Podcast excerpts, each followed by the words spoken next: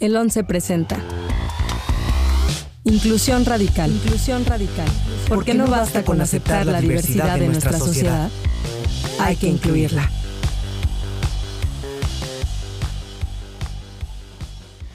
Hola, hola, bienvenidas, bienvenidos, bienvenides. Yo soy Eduardo y estoy presentando aquí Inclusión Radical en su quinto episodio. Vamos a empezar a abrir este espacio en el que hablaremos de la diversidad y la inclusión desde un punto de vista cotidiano. Mi invitada de hoy, Ana de Alejandro, nos va a hablar de la integración de familias diversas en la sociedad. Bueno, Ana, les voy a dar un, breve resumen de su perfil, pero quiero que nos cuente su historia. Ella es eh, fundadora de la red de madres lesbianas en México. Ella la administra y la dirige actualmente. Ella es autora del manual de apoyo a docentes para entender familias lesbomaternales y también forma parte de la coalición mexicana LGBTTI y el comité de la Marcha Lencha. Ana, bienvenida. Hola, muchas gracias por la invitación, Eduardo. Pues aquí estamos. Oye, Ana, pues más que, más que presentarte en un perfil profesional, que es súper importante y hablaremos un poquito, me encantaría que me cuentes tu historia, me encantaría que me cuentes tu día a día, cómo vives eh, desde, pues, desde tu formación como niña adolescente hasta, bueno, hasta que tomas la decisión de este, ser madre en una relación lesbo-maternal. Dame unos minutos, déjame mandar una nota informativa, damos unos datos eh, duros y empezamos con la plática. Claro que sí. En 2017 las familias monoparentales representaron un 10% del total de hogares en México. En el primer semestre de 2019 en la Ciudad de México se recibieron ocho solicitudes. Solo una se concretó. A partir del 20 de agosto de 2013 en la Ciudad de México se llevan a cabo los reconocimientos de hijos e hijas nacidos en parejas homoparentales y lesbomaternales. Según el INEGI, en 2020, el 61.5% de las familias son nucleares, 24.3% son familias ampliadas y el 1% son familias compuestas. Según el INEGI, en 2020, 1.463.108 hogares en el Estado de México tuvieron a una mujer como persona de referencia.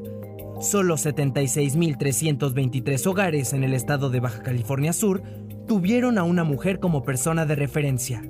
La promulgación de la Constitución de la Ciudad de México en 2017 otorgó el reconocimiento constitucional de las familias diversas dentro de la sección de los derechos de las familias. Bueno, después de estos datos duros les voy a leer solamente unas líneas. No somos moda, ni algo que surgió del día de ayer en una serie de televisión. No somos algo que se le ocurrió a Ellen DeGeneres, a J-Lo o a ninguna productora local. Nuestras familias han existido siempre y seguirán existiendo. Quizá lo que está pasando es que en la actualidad hay una mayor visibilidad mediática y esto ha hecho posible notar que aquí estamos. Pero en realidad han existido diferentes configuraciones familiares por generaciones. Son las primeras líneas del capítulo 1 del Manual de Apoyo a Docentes para Entender Familias Lesbomarentales de la Red de Madres Lesbianas en México, la que lidera y dirige Ana. Ana, por favor, cuéntanos tu historia. Bueno, pues nuevamente, muchísimas gracias por la invitación. Mi nombre es Ana de Alejandro, tengo 42 años y soy lesbiana.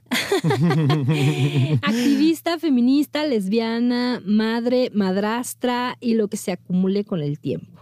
Me pediste que te contara así desde que era pequeña y no sé si nos va a dar el tiempo. Porque luego mi biografía es muy extensa o yo soy muy rollera. Pero bueno, la cosa se puede resumir así. Yo conocí a la que ahora es mamá de mis hijos cuando íbamos juntas en la prepa. Ella tenía 16 y yo 15.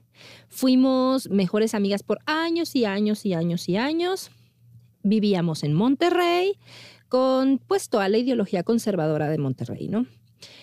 Ella sale del closet aproximadamente a los 20 años. Y para ese momento a mí me empieza a dar como mucha curiosidad de por qué andaba con una novia o con otra y por qué le atraían ellas. Si tanto tiempo llevábamos de conocernos, ¿por qué no le atraía yo? Y bueno, pues yo iba que sí con mi psicóloga, mi psiquiatra, lo que fuera, porque pues yo fui este, de estas adolescentes de ir a terapia. Y cuestionándome, cuestionándome, cuestionándome, me terminé por dar cuenta que lo que me pasaba es que yo estaba enamorada de esta señora. Y bueno, pues ya finalmente eh, se lo comuniqué. Ella en ese momento tenía una relación en la que no le iba nada bien y pues yo consideré muy prudente informarle que si no le estaban funcionando las cosas ya pues podía intentar conmigo, ¿no? Por supuesto que ella me vio como si yo fuera el bicho más raro del mundo, porque pues toda la vida yo me había presentado como la más heterosexual de Heterolandia, ¿no? Simplemente yo no me había cuestionado las cosas. Y pues no, ella tenía como este miedo y esta, si vamos a llamarlo como es, esta bifobia, este, este terror de que yo le saliera bisexual y anduviera explorando y nada más quisiera probar un rato y luego bye. Entonces, muy asertivamente me dijo, explora y ya que sepas si si eres lesbiana me avisas. Yo, como niña bien de Monterrey, hice lo más lógico en ese momento. Tomé un avión y me vine a la Ciudad de México a vivir con mis familiares de Ciudad de México y empezar a explorar. Si le suena, no es que se haya basado en mí el argumento de, de Cindy la Regia. No, no, pero es que todas somos iguales, la neta. Y entonces, ya, estando acá, yo vivía con la hermana de mi mamá, la tía más conservadora que hay, y su hijo. Y pues yo, o sea, esto estamos hablando del 2001, o sea, Ahí me tienen explorando en internet, en estas armatrostes de computadoras, de la forma menos discreta del mundo. Pasaba mi tía, pasaba la trabajadora de la casa y veían y se asomaban por mi pantalla y de pronto cuchicheaban entre ellas, está viendo mujeres. Y yo lo que buscaba era qué grupos había de apoyo en Ciudad de México, pues para jóvenes lesbianas, ¿no? Y que si había una, había un grupo que se llamaba Nueva Generación de Jóvenes Lesbianas. Así se llamaba. Pues ahí voy yo a explorar. Me di cuenta que sí, que sí, este, era yo muy lesbiana. En aquel momento de mi vida yo sí pensé que tenía que tomar una decisión entre ser heterosexual y ser lesbiana. ¿Por qué? Pues porque la bifobia es imperante en nuestra sociedad y ni siquiera me lo planteé como una opción. Pero yo tenía muy claro de quién estaba enamorada, con quién quería estar, y entonces ni siquiera fue un tema para mí explorarlo, ¿no? Entonces, pues yo automáticamente así, tres días, mi salida del closet es de lo más sencilla. Yo un día estaba leyendo este, en un libro acerca de el amor entre mujeres. Eh, Capítulo 1, el amor a una misma. Capítulo 2, el amor a la madre. Capítulo 3, el amor a la hermana. Capítulo 4, el amor a la amiga. Todo muy bien. Llegamos al capítulo del amor entre mujeres, me asusté, cerré el libro y me puse a reflexionar y dije, no, pues si estoy enamorada de mi amiga. ¡Ay, qué fuerte! Y así, tal cual fui y se lo avisé. Le dije, oye, pues estoy enamorada de ti. Y así, tal cual, se lo dije a mi madre, estoy enamorada de ella y para tal fecha voy a estar viviendo con ella. O sea, yo ya lo tenía muy organizado todo. Pues ya yo, este, en Ciudad de México, explorando mi lenchitud, bien convencida, le llamo porque ella estaba haciendo una maestría en la frontera de Estados Unidos. Le llamo y le digo, oye, esto es ser lesbiana sí me gusta. ¿Vamos a ser lesbianas juntas o le sigo sola? y pues ya me dijo que sí. Pero bueno, yo, es que tú puedes sacar al regio de Monterrey pero no le sacas Monterrey al regio, ¿sabes? Entonces yo, pues con toda mi crianza y todo lo interiorizado que yo tenía de Monterrey, le avisé en ese momento, Entonces, sí, vamos a andar, qué bueno. Bueno, nada más te aviso que yo quiero boda e hijos. Y me dice, ¿cómo? Pero si somos lesbianas, las lesbianas no hacen eso.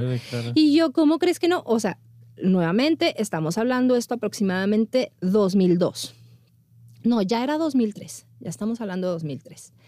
Y me dice, pues no, y yo, ¿cómo no? Si acá ya se está discutiendo algo bien radical, bien vanguardista que se llama sociedades de convivencia. Y aparte, pues, o sea, tú ya te puedes casar, que si en Australia, que si en España, que si en Canadá. Y como te digo, yo era niña bien de Monterrey, pues obviamente tú agarras un boleto y te vas a cualquier parte, ¿verdad? La vida se me hacía fácil, disculpen, era muy joven. Y no, pues ella estaba con el susto, ¿cómo crees que va a ser así de fácil? Y yo, sí, sí, va a ser así de fácil. Bueno, pues eh, ya se viene a vivir acá a Ciudad de México, la ahora madre de mis hijos.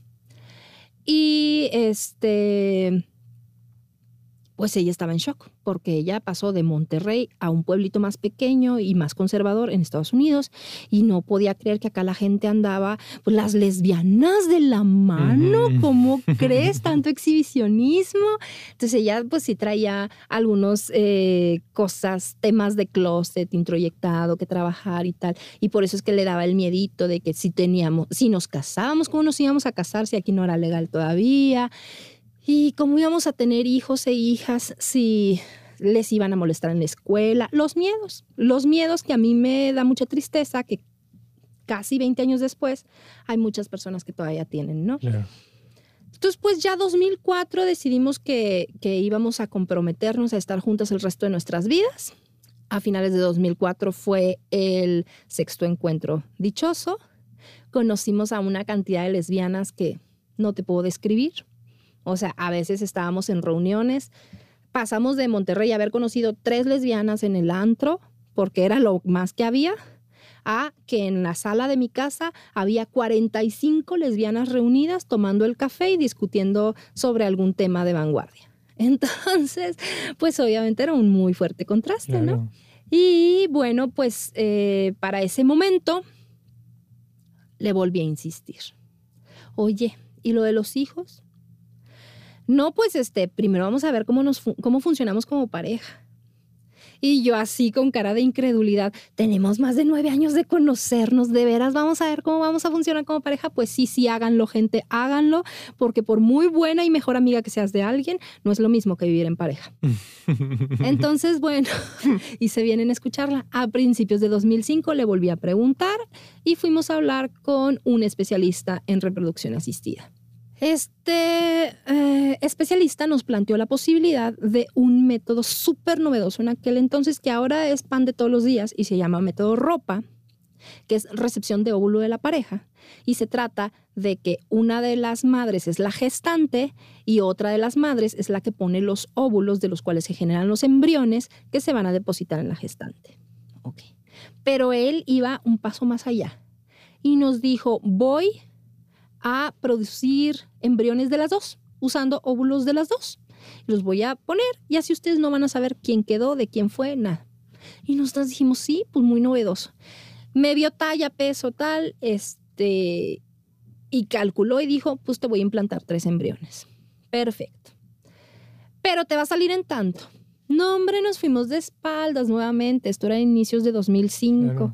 Y yo dije, no, o sea, por muy rica y joven heredera que yo fuera, no me alcanzaba. Aparte, ya empezábamos a tener problemitas económicos en la familia. Entonces nos fuimos de regreso a nuestra casa con un objetivo en mente y a ahorrar, ahorrar, ahorrar, ahorrar, como enajenadas un año. A finales de 2005, mm, ella se comunica con el médico y le dice, pues ya, ya creo que ya estamos listas, creo que ya ahorramos, Ve, nos vemos y todo no contábamos con la inflación. Sí, claro. Así que tuvimos que hacer algunos reajustes económicos, pero lo conseguimos, lo logramos. Para enero de 2006 empezamos a ver nuestros ciclos ovulatorios y ponernos en sincronía. Para el 15 de febrero de 2006 fuimos a la eh, toma de los óvulos.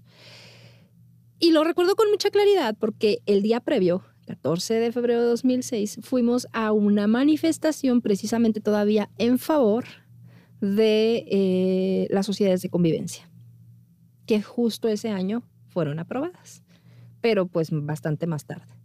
El caso es que el 18 de febrero me depositaron a mis hijos de regreso, los pusieron en mi vientre, pusieron tres embriones Siguiente revisión para marzo, yo estaba embarazada de dos bebés.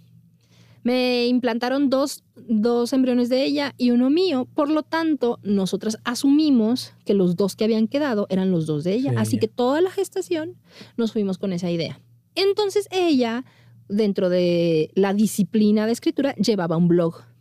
Y pues nuevamente estamos hablando de 2006, o sea, pues el mero auge entre 2003 y 2006 todo el mundo tenía un blog. Entonces, ella comparte que estamos esperando lo que probablemente serán varones y se hace la locura en su blog. y nos empiezan a decir que los vamos a hacer maricones, que no sé cuánto, que bla, bla, bla. Y pues ya sabes, ¿no? Nosotras, ¿y si sí? ¿Y si sí ¿Y si qué? sí qué? O sea, y luego, o sea, no vamos a estar escupiendo al cielo, pues y luego, si sí son, qué bueno, y si no son tan bien, y claro que vamos a ser dos madres con dos bebés y vamos a poder. Y nos decían que si le iba a faltar la figura paterna y el esto y el otro. Y nos dimos cuenta que no había nada de información acerca de las familias lesbomaternales en México. Empezamos a buscar en internet, no había Bueno, nada de si no había de información lesbomaternales, tampoco había homoparentales ni nada en Había algo, se rumoraba justo se por el. Se- sobre todo por el tema de las sociedades de convivencia, se trataba mucho el tema de los hombres gays y la adopción. Entonces, justo eso, por eso es que hacemos tanto el énfasis de la diferencia entre familia lesbomaternal y familia homoparental. Porque la, la ideología popular, cuando tú mencionas familia homo- homoparental, piensa en una pareja de hombres gay con niños y niñas adoptados y no se dan cuenta que nuestra orientación sexual, tanto para gays como para lesbianas, no nos está limitando nuestra reproductividad Claro. y no nos está limitando nuestras posibilidades fisiológicas, ¿no? Entonces, bueno, pues dijimos, hay que hacer un blog. Ella ya me había insistido mucho y yo le finalmente le di el sí después de eso y el 8 de junio de 2006 iniciamos el blog de las dos mamis. Fue el primer blog en español acerca de la visibilidad de las maternidades lésbicas. Entonces fue muy importante porque esto dio impulso a- e- en español, como te digo, en inglés, en francés, en alemán y en otros idiomas había varios, ¿no? Y esto dio el impulso precisamente para poder este, iniciar con un movimiento que pegó en España, pegó en Argentina y en varias partes, ¿no? Y en 2007 en Monterrey se discutía algo que se llamaba la ley de la familia, que tenía a la gente parada de cabeza, así como ahora el tema del PIN parental. Porque la ley de la familia trataba de que únicamente se iban a considerar familias papás y mamás casados con sus hijos. Con sus hijos, claro. Entonces, pues bueno, nosotras vamos para allá, este, ya no hicimos uso de las sociedades de convivencia acá, porque aparte había una cláusula en las sociedades de convivencia que si había hijos se de- este, diluía, entonces pues no nos servía de nada. Nos vamos a Monterrey, empezamos a, a vivir allá. Para principios de 2008 fundamos, bueno, finales de 2007 más bien, fundamos Comales, que era la comunidad de madres lesbianas, o sea, comales para las tortillas.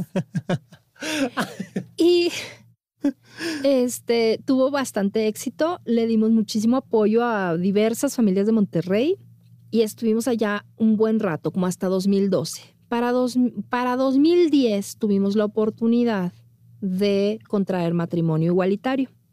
¿Qué sucedió? Pues que las personas activistas acá en Ciudad de México sabían de nuestra visibilidad en Monterrey, nos contactaron, nos dijeron vénganse a casar, eh, nos fuimos junto con otras ACES, eh, ONGs que nos apoyaron este, y llevaron a varias parejas de Nuevo León, bueno, trajeron más bien a Ciudad de México a varias parejas de Nuevo León para casarse y fuimos una de las tres parejas eh, públicas, ¿no? Que estuvieron al frente en el evento. Éramos dos parejas de hombres, nosotras pareja de mujeres. Eh, una, la primera pareja de hombres eran creo que de Guadalajara. La segunda pareja éramos nosotras de Monterrey. Y la tercera pareja, su característica eran que era un extranjero y un local. Entonces, para demostrar que sí se podía. Entonces, está, estuvo muy bonito el evento, fue masivo, hubo muchísimas parejas que se casaron ese día. Ya hay hasta un par de documentales, creo que uno que produjeron ustedes y lo pasaron hace no mucho. Este, y pues de ahí nosotras esperábamos que fuera pan comido, que los hijos que habíamos tenido en 2006 pudieran llevar el apellido de su madre. Porque resulta que en 2006, cuando quisimos registrarlos, pues nos informaron que únicamente podían ser reconocidos por mí y tenían que llevar mis dos apellidos, cual si fueran mis hermanos. Y pues nosotras obviamente no queríamos eso, queríamos que hubiera afiliación entre la otra mamá y los hijos. Eh, como te digo, pues ya que nacieron además nos dimos cuenta que habían quedado uno y uno, ¿no? Entonces a veces bromeaba eh, la otra mamá con que ella tenía a su unigénito y su hermano gemelo. Y bueno, pues este, nos dimos cuenta que en Argentina, que también se aprobó el matrimonio igualitario en 2010, habían hecho para 2011 una especie de mm, como concesión a todos los matrimonios que hubieran tenido hijos e hijas antes, de hacer un reconocimiento de sus hijos e hijas para poderles poner los apellidos de las dos personas. Y nosotras decíamos, porque aquí en Ciudad de México eso no se hace. Pues pasó 2011, 2012, no se hacía, y todo el mundo nos recomendaba que había que hacer una adopción. Y sí supimos de algunas parejas, amigas nuestras, que hicieron adopción. Pero la cosa para la adopción, una, quedaba a criterio del juez o jueza. Dos, había que someterse a los estudios socioeconómicos como si la gente heterosexual se sometiera a un estudio socioeconómico para poderle poner sus apellidos a sus propios hijos o adoptar a sus propios hijos. Otra, había que someterse a un estudio psicométrico, que pues no hay problema, te sometes. El problema era que quien estaba analizando descubría que había ah, problemitas de salud mental, mm. como ser lesbiana o ser gay. Pues ya sé que soy lesbiana, por eso estoy haciendo esto, ¿no? Claro en fin, que, que no había forma de que lo procesaran, ¿no? Las leyes no iban al ritmo de la gente que, que las procesa, ¿no? No se había bajado. En fin, que dijimos, no, es que se necesita hacer reconocimiento. Aparte, si yo llevo a mis hijos al registro civil con cualquier pelado que agarre yo en la esquina y le digo al juez, a la jueza o juez del registro civil, este, este es el papá de mis hijos, no me van a cuestionar, no me van a pedir pruebas de ADN, no me van a pedir nada y directo le van a poner los apellidos porque el señor está reconociendo que es el papá. Entonces, pues empezamos a ver qué hacíamos al respecto. Y así fue como dimos con la abogada Aleli Ordóñez, la licenciada Aleli Ordóñez, que ella dijo, yo me lo aviento, ella consiguió con registro civil la oportunidad y ya los iban a registrar, ya los iban a reconocer. Pero el caso es que el registrador nos pregunta, para marzo de 2013, es esto que te estoy hablando, el registrador pregunta, ¿y quién es la mamá de los niños? Y yo pues, irónica como siempre soy, sarcástica yo, pues las dos. No, sí, pero ¿quién es la mamá mamá? Y yo, ¿cómo la mamá, mamá? Sí, o sea, ¿quién los tuvo? Y hace el gesto, ¿no? De la panza y todo. Y yo, a ver, yo soy la madre gestante, ella es la no gestante. Ah, está bien. Bueno, es que me puso aquí mal el orden de los apellidos. O sea, porque la madre no gestante entra en lugar del padre y la gestante queda en segundo lugar. No lo puedo creer. Y yo, pues obviamente yo tampoco lo podía creer, yo estaba muy indignada, mis hijos para ese momento ya tenían seis años, ellos habían elegido quedarse con el, el de Alejandro I, querían tener mi apellido en primer lugar y era inaudito, ¿no? Si sabemos que los niños y las niñas tienen derecho a la identidad, ¿cómo no iba a poder elegir el niño el orden de sus apellidos? Y si sabemos que somos dos madres, ¿cómo me vas a decir que hay un apellido paterno y uno materno si las dos somos madres y los dos son apellidos maternos? Total que nos tuvimos que regresar a nuestra casa de manitas, una adelante y otra detrás, porque pues no se pudo ese día. Y entonces empezamos algo que se conoce como litigio estratégico. Es decir, empezamos a gestionar con el registro civil, nuevamente, eh, gracias a Lili Ordóñez, que fue la que se echó el tirito, empezó a gestionar con el registro civil y le pidieron, en primera, poner el tema sobre la mesa, el tema LGBT sobre la mesa. Armamos unas bodas LGBT, todas las primeras del mandato de Mancera, súper visible todo. Le pidieron una mesa de expertos y expertas, un panel le trajimos ONGs, le trajimos gente de sociedad civil, le trajimos eh, académicos y académicas, le trajimos eh, gente de partidos políticos, este, un diputado, una senadora, y nos lo posponían y nos lo posponían y nos lo posponían, casi nos lo cancelan. Finalmente, el 20 de agosto de 2013, logramos los reconocimientos. Ah, porque también nos pedían, por supuesto, muchísimas familias que tuvieran la misma necesidad que nosotras. Y entonces, gracias a la red de madres lesbianas en México, fue que encontramos a otras mamás en la misma situación que nosotros. Muchísimo más de 40 familias en la misma situación de nosotras. Eh, únicamente 26 completaron como la documentación, pero el evento se llevó a cabo. Ahora bien, ¿de dónde surge la red de madres lesbianas en México? Pues justo, yo me vine para acá en 2012 con la esperanza de que se hiciera esto del reconocimiento y tal, y entré a estudiar una maestría en estudios de la mujer en la UAM Xochimilco. Y pues yo tenía una tesis que hacer. y necesitaba encontrar mamás. Y yo ya había fundado el grupo de comales en Monterrey, ya habíamos hecho las dos mamis, yo había fundado otro grupo de otros temas también en Monterrey este, para lesbianas. Y dije, a ver, yo sé que hay madres lesbianas en Juárez, que hay madres lesbianas en Morelia, que hay madres lesbianas en San Luis Potosí, que hay madres lesbianas acá en Ciudad de México, en Guadalajara, hay otra en Chiapas. Necesitamos una red de redes, necesitamos una red que nos una a todas.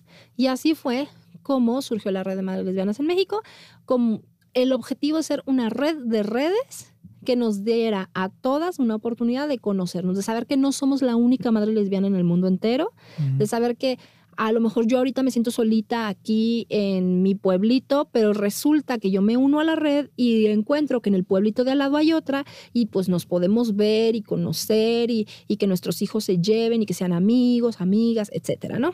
Entonces, ese es el objetivo de la red de madres.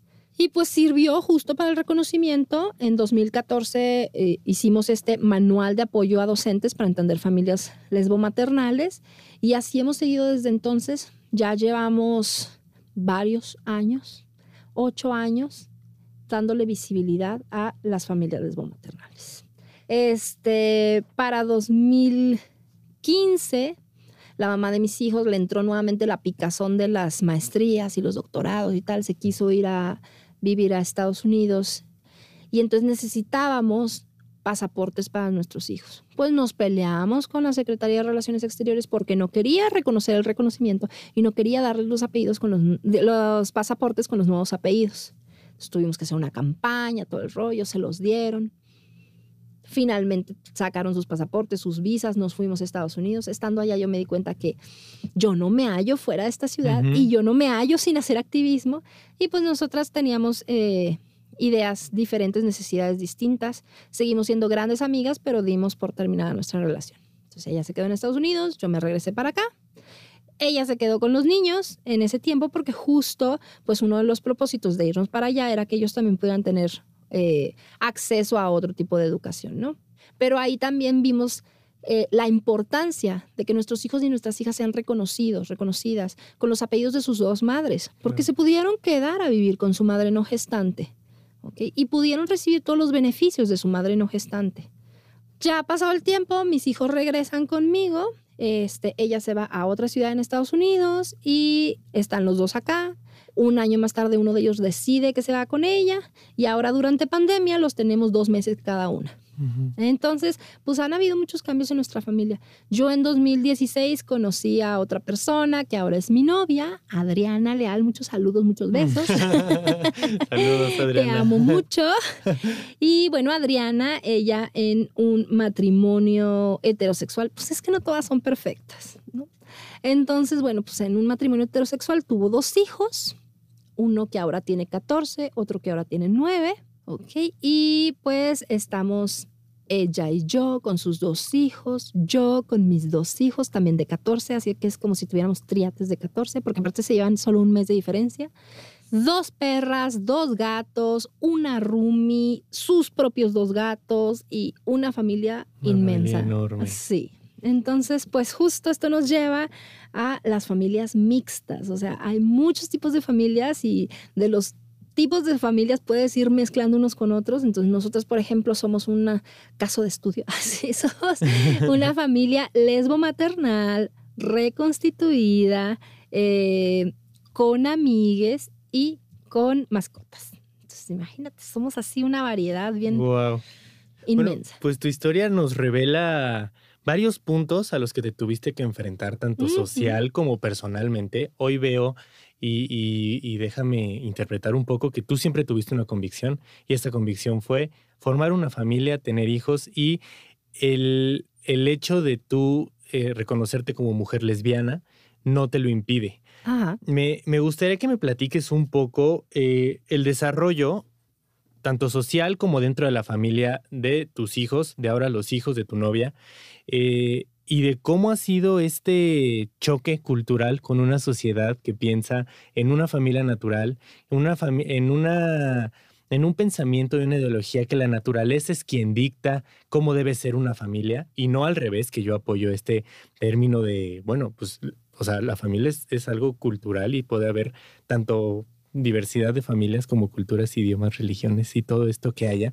¿Cómo ha sido esta, esta parte? ¿Cómo te has enfrentado? Tú lo cuentas pues muy optimista. La verdad es que no me dejaste de tener una sonrisa en mi cara de lo padre que lo cuentas, pero sí creo que también te has enfrentado a muchos golpes, a muchos, a muchos enfrentamientos y, y cómo pues, lo vives, cómo te presentas hoy con una familia eh, hombre, mujer, eh, dos hijos, que está negada a familias diversas y que tú puedes defender una familia lesbo maternal, eh, mixta, constituida y toda esta realidad que hoy vives y que es real, que siempre ha existido y que no va a dejar de existir. Claro. Bueno, pues mira, lo primero siempre, y es yo creo el mejor consejo que me han dado, elige tus batallas. No te vas a pelear con todo mundo ni de todo, ¿no?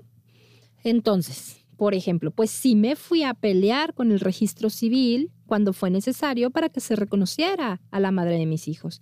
Em, justo yo acabo de tener una conversación con uno de mis hijos y le dije, es que date cuenta como desde antes de que tú nacieras, para mí el objetivo es que ella sea reconocida como tu madre, porque justo por eso iniciamos el blog de las dos mamis, para que no hubiera dudas, porque en ese momento no había leyes, no había papeles, no había nada que dijera que ella iba a ser la madre de mis hijos. Imagínate, este, ya se involucró, ya se enamoró de los bebés, yo me vuelvo loca, me voy con los hijos y no los vuelve a ver. O de la misma manera, ¿no? Este, ya se, ya se involucró, ya tuvimos a los bebés y de pronto ella le sale con que ya no quiere, los deja votados y no hay nada que diga que ella tiene que darles pensión, ¿no?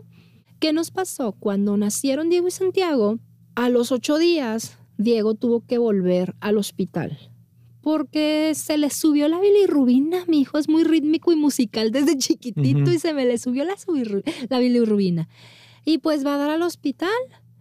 Y en el hospital a mí me trataban como madre sola, como madre autónoma, como madre soltera, como le quieras llamar, pero hasta feo me veían. Que le quita todo el poder de decisión de la otra. Entonces me dicen, este niño eh, puede que salga ciego, sordo y por poco les faltó que me dijeran que tartamudo, ¿verdad?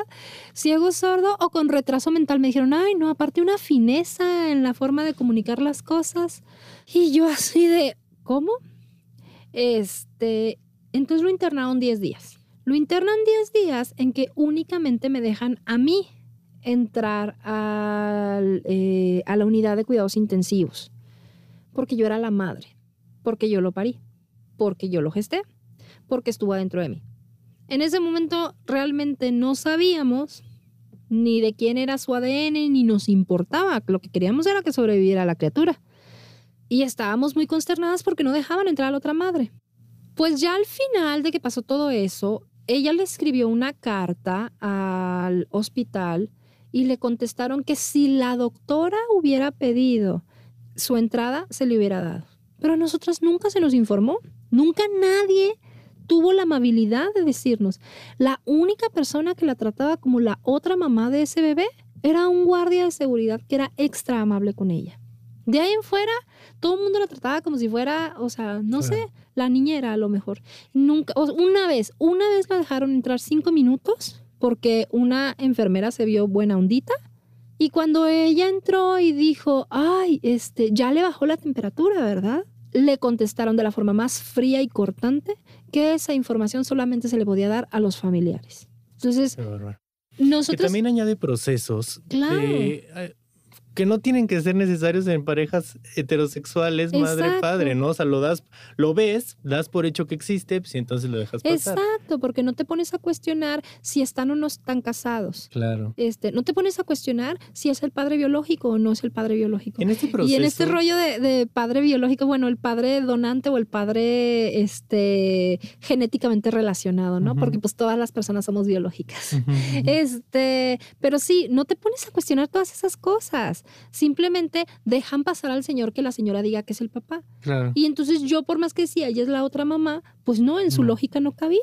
En, este, en estos procesos, en estos choques, ¿tú crees que las limitaciones que hoy vive eh, una mamá en una relación lesbo-maternal es por ignorancia, es por falta de acceso a la información de la gente que no se acerca al tema o es un poco reprimir eh, los derechos de las personas que toman la decisión de tener este tipo de familias? Es un poquito de todo. Este, nuevamente, te recuerdo que yo cuando le propuse a la mamá de mis hijos casarnos, tener hijos y todo, ella lo primero que me dijo es, no, no, o sea, esto no es de lesbianas, ¿no? y justo tiene tres días que acabo de ver una publicación en la red de madres lesbianas en México, donde nos compartimos todas nuestras cosas, donde una compañera dice, estoy muy triste porque hablando del tema con mi pareja, mi pareja me acaba de decir que eh, casarse y tener hijos es para gente normal y nosotras no somos normales. Entonces, estamos hablando de que mis hijos nacieron hace 15 años. Cuando yo se lo propuse fue hace 17 años. Entonces, en 17 años hay mucha gente que sigue pensando así, con miedo, con ignorancia, con, con muchas cosas que no se conocen. ¿Por qué? Pues porque tampoco se le da visibilidad. Justo lo que tú leíste hace unos momentos, ¿no? No somos un invento de hace tres días, no somos algo que se le ocurrió. Eh, a la producción de, ay, hablemos de un tema que novedoso. No, para nada. Nosotros llevamos toda la vida existiendo. Antes de que hubiera todos estos métodos de reproducción asistida, había otras formas en que se las ingeniaban. Estaba el robo de esperma. Antes del VIH era lo más común. O sea, emborrachabas a tu amigo, hacías lo que necesitabas y ya te embarazabas. O sea, siempre han existido nuestras familias lesbomaternales. Simplemente ahora se les está dando visibilidad. Ahora, también podemos darles otro tratamiento gracias a que ahora hay leyes a nuestro favor, ¿no?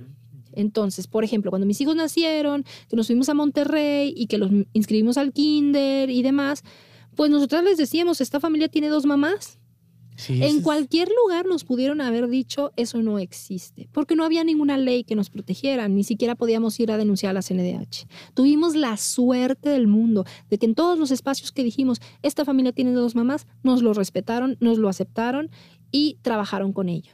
excelente. Entonces, también eso, ¿no? Hay muchas cosas que son infundadas, o sea, tenemos muchos miedos que no necesitamos tener se supone, cuando volvimos acá a Ciudad de México 2012, estábamos volviendo a la isla de derechos, a la ciudad de los derechos. Este, se supone que ya había matrimonio igualitario, ya había adopción homoparental, entonces ya podían, ya había los primeros registros de hijos e hijas con dos mamás los registros directos, no reconocimientos. este, entonces se supone que ya acá todo estaba bien llegamos y a la hora de inscribir a nuestros hijos en una primaria pública que está obligada a darle servicio a todo mundo como sea, la directora le comentó a las demás mamás de la escuela que tenían un caso de mamitas especiales. Esas éramos nosotras. Y entonces otras mamás cuando después nos contaron, nos dijeron, no, pues yo esperaba verte entrando en silla de ruedas o con muleta o algo, porque también ya sabemos cómo eh, hay estigmas para diferentes diversidades, como la diversidad funcional también, ¿no? Entonces a veces eh, se configura la diversidad sexual y la diversidad funcional como si fueran cosas negativas y como si fuera algo de lo que nos queremos proteger. Nada que ver. Entonces, pues la, la, directora empezó a hacer este chisme que si nos estaba sacando del closet a nosotras no nos molesta. Lo molesto era la intención con la que lo estaba haciendo y la forma en que lo estaba haciendo. Terminamos, por supuesto, metiendo un oficio a la SEP pidiendo su separación del cargo, la destituyeron, la pusieron en otra escuela y hubo ahí unas situaciones, ¿no? Eh, también ese mismo año, una de las maestras en un examen escribió la pregunta, ¿qué tipo de familia es normal? Y las opciones que daban los dibujitos eran papá, mamá y los hijitos, eh, dos hermanos juntos con un perrito y Goofy, Mickey y el pato Donald. Ese mismo examen se le dio al grupo A y al grupo B. Mi hijo que iba en el grupo A seleccionó a los dos hermanos con el perrito. Para él eso es lo normal. y el hijo del grupo B eligió a Goofy, Mickey y el pato Donald. Por supuesto, a los dos niños se les puso mal la respuesta a esa pregunta. Qué interesante que estoy, la verdad es que impactado. Dos preguntitas te quiero hacer. ¿Crees que desde el activismo el proceso ha sido más fácil? O sea, ¿tú crees que una familia lesbo maternal que quiera eh, eh, implementar todo este proceso, pero no está en el activismo, se le complique más el proceso? Mm, no, yo veo que muchas familias que no están involucradas en el activismo lo han tenido sencillo porque ya les hemos ido abriendo camino. este, porque ya los pasos a seguir son bastante cómodos. Ah, también veo que las familias con eh, poder adquisitivo la tienen súper fácil, porque obviamente cuando tú vas pagando tu camino, todo se te abre muchísimo más sencillo, ¿no? Este, que no es lo, lo que quisiéramos. Pero veo sobre todo que las familias que se informan y que se preparan tienen el camino más fácil, porque hay muchas compañeras que terminan cometiendo muchísimas imprudencias que piensan que les van a allanar el camino y que les van a ayudar en el tema de que su familia lesbomaternal esté mejor y termina siendo peor. Como por ejemplo, aquellas compañeras, ahora en los métodos de reproducción está muy en boga la reproducción casera. La inseminación casera, pues porque te sale gratis prácticamente, ¿no? O sea, nada más necesitas conseguirte alguna persona que produzca el esperma este, te pones de acuerdo con esta persona, te consigues el frasquito en el que lo vas a poner, te consigues la jeringuilla con la que te lo van a poner y ya, o sea, tú llevas tus propios seguimiento a tu ritmo de ovulación y ya. Entonces hay muchas, muchas, muchas compañeras que piensan que lo más sensato es pedirle al donante que firme una exención de derechos. Y aquí no estamos en Estados Unidos. Eso se ve en la televisión y eso se ve en las series gringas entiendan que nuestras normatividades son distintas y eso le falta a las compañeras lesbianas acá, entender cómo funcionan las leyes en nuestro país. En nuestro país la paternidad es irrenunciable. Significa que si yo conozco al donante, yo le puedo pedir este, pensión y paternidad a ese donante, pero también significa que si el donante me conoce y me ve embarazada después, me puede pedir ver a su hijo porque él lo considera su hijo. Sabemos que un donante no es un padre. Porque para nosotras, al menos en la red de madres lesbianas en México, no nos, no nos configura la donación una paternidad. ¿Ok? Sabemos que para ser padre se necesita ejercer como tal, estar involucrado y tener intención procreacional. ¿Ok? Pero bueno, luego saltan chispas, pasan cosas, resulta que al donante le duele el riñón y necesita que le pasen uno y él sabe que por allá dejó este pues no un hijo porque no es su hijo, pero dejó su donación por allá. En su percepción, ¿no? Y, desde, su, conveniencia, y desde su, conveniencia. y percepción es su hijo y va y lo busca y tal, ¿no? No, pues es que no eres papá, tú firmaste aquí que no eres papá. Pues justo, ese, ese tú firmaste aquí que no eres papá, esa es la prueba que él tiene de que él es el donante, esa es la prueba que él necesitaba para pedir la prueba de ADN y eso es lo que él necesitaba para que un juez relacione que entonces sí es su hijo y que de esa manera se pueda cancelar su registro o su reconocimiento con los apellidos de la madre no gestante. Porque nuestras leyes son ambiguas en el tema y en cualquier estado de la República un juez conservador le da la razón a la persona que dona. Entonces no firmen esas cosas, compañeras, de verdad. Este, si ya encontraron un donante eh, altruista que les va a apoyar en el tema, desaparezcanse no lo vuelvan a ver. Oye, para cerrar solamente, bueno, eh, resumimos, acérquense a la red de madres lesbianas en México, infórmense si es que eh, están planeando emprender este, este gran proyecto. Eh, ¿Qué le dirías a una persona que defiende que la estructura familiar es determinante para que la funcionalidad de la familia se dé? Híjole, si me dieran un peso por cada vez que educo en el tema, yo sería millonaria. Eh, nuevamente, elige tus batallas. Si no tienes necesidad de educar a una persona que piensa así, no lo haces. Simplemente das la media vuelta y te vas, ¿no? Pero si es una persona cercana a ti, si es alguien a quien le tienes que informar o si es tu propia pareja lésbica que por alguna razón ella sí piensa que sin un papá tu hijo no va a funcionar.